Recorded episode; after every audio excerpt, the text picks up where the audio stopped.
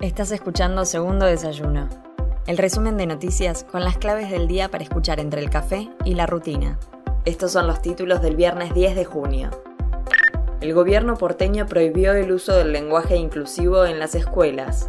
Por medio de una resolución, el gobierno de la ciudad de Buenos Aires indicó que el Ministerio de Educación considera que es un obstáculo en el aprendizaje.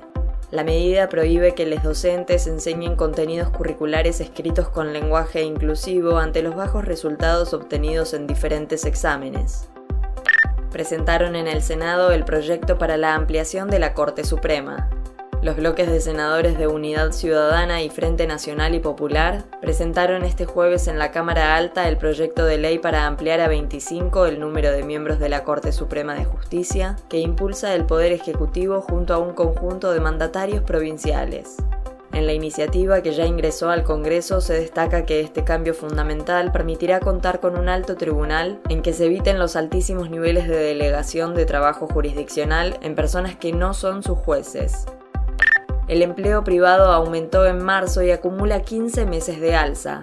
De acuerdo a la información proveniente de los registros administrativos del Sistema Integrado Previsional Argentino, en marzo el empleo asalariado registrado del sector privado creció 0,3% con respecto al mes anterior y desde 2012 no se notaba un periodo tan extenso de crecimiento mensual.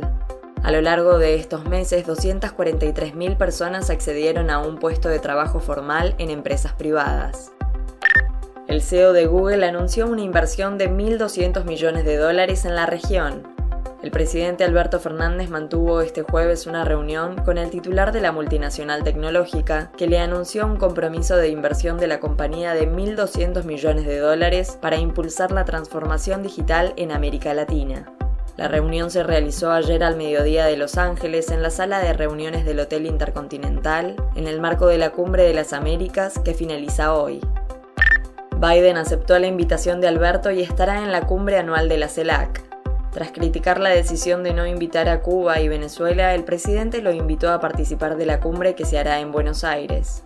Según adelantaron desde Cancillería, se trabaja para que se lleve a cabo en la primera semana de diciembre. Soy Mel Somoza y esto fue Segundo Desayuno, el resumen informativo de El Destape. Te espero el lunes con más noticias. Hacenos parte de tu día. Infórmate donde quieras, cuando quieras.